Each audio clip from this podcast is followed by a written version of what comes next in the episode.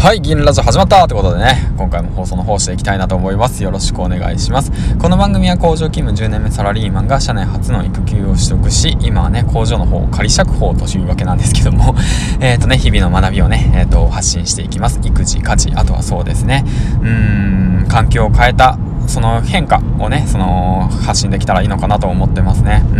うん。あの、工場勤務をね、10年間働いていて、当たり前のように工場に行って、当たり前のように働いて、当たり前のようにね、時給で働いて当たり前のように、あの、お金をもらっていた環境から、あの、180度、あの変わった環境に移ってでどういったことがね起こるのかどういった学びがあるのかってことをねシェアできたらいいかなと思いますしあとはまあ今後ね自分のその未来に向かって、あの、稼いでいく稼いでいくというかまあ自分の人生を生きていくためにねその自分の能力で稼ぐってこともね勉強していきたいなと思っております。はいということでね、えーと、今回なんですけどもすごい嬉しいなってことがあってうーんとそうですねすごいなと思ったことを嬉しいなと思ったことをシェアしていきたいなと思うんですけどもあのマイディンティス先生がですねヒマラヤのなんですけどもあのフォロフォロワーの方がね1000人いったと。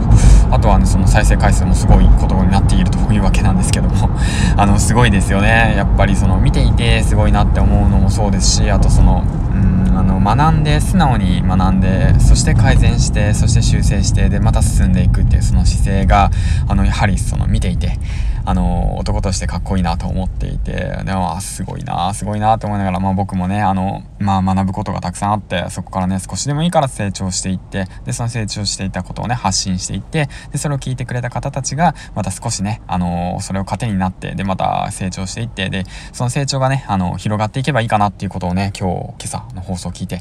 しみじみ思いました。はい、ということでね、まあ、僕も頑張っていきたいなと思います。ということですね。うん。はい、ということで、で、今回なんですけども、えー、前回話したその続きですね。なぜ育児休暇を取得したのか、なぜ育児休暇を取得したのかってことについて話していきたいなと思うんですけども、あの、最初も述べたんですけども、うんと、育児休暇をね、まあ、社内初で取得したわけなんですよ。で、社内初といっても、うちの会社はね、まあ、12人しかいないんですけど、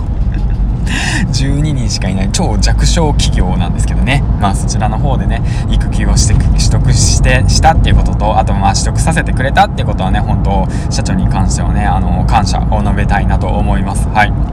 で、まずその結論から言いますけど、なぜその育児休暇を取得したかった、したのかっていうと、もう環境を変えたかった。180度自分の環境を変えたかったっていうことと、あとはそうですね、もう自分の学び、もう経験したことないことを経験したかったっ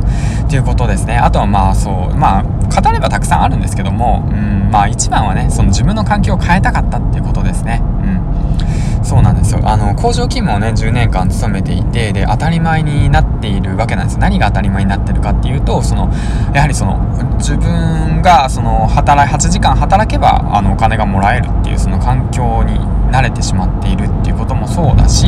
あとはそのこのまま一生ねあのここの工場でずっと働いていくんだみたいなねそこでまあ家族養っていくのかなみたいな。まあそれがまあ当たり前になっていてまあこういったね育児休暇を取得するっていうことはねあ考えもしなかったんですよね。うん。考えもしなかった。うん。であとその中でまあこのままだとまあ僕は嫌だなと。嫌だっていうのはその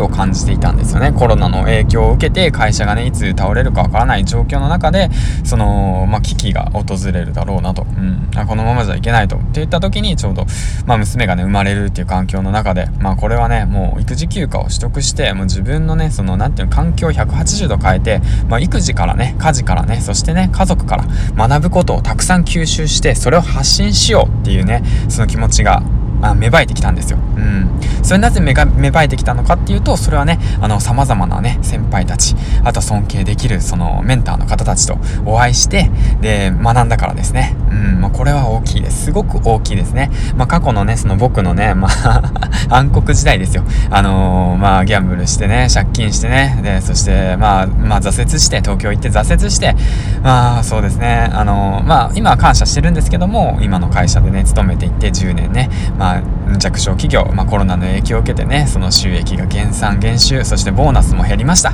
うん。で、その環境の中で、やはり自分を変えなくちゃいけないということをね、気持ちを持って、で、またね、その新たな勉強としていろんな人たちに会いに行きました。セミナーも受けました。そしてね、日々の学びをしっかりとね、吸収して発信しようと、そういうことをね、素直に思って、で、じゃあどうすればいいのかって思った時に、娘が生まれるこの環境、よし、じゃあ環境を180度変えてみよう、チャレンジしてみようっていう気持ちを持って、で、育児休暇の方をね、取得しました。で、今現時点でね、育児休暇取得して7日目。あのー、本当に学びがたくさんあります。本当に。もう、楽しいぐらい学びがありますね。まあそういったことをね、その発信していきたいなと思うし、その発信をね、あの、糧にしてくれる方たちがたくさん増えたらいいのかなと思っております。はい、ということでね、今回もちょっと長々と話してしまったんですけども、これからね、あの、育児休暇で取得したこととか、取得してね、学んだことや、その育児に関すること、そして家事ですね。うん、当たり前が当たり前じゃないんだよっていうこと、あともうちょっとね、その、奥さん大事にしてあげようよっていうことをね、まあ僕もね、普段はね、全然ダメだったんでね、本当にダメダメですよ、本当当に隠し事いっぱいするしね、まあ今もしてるんだけど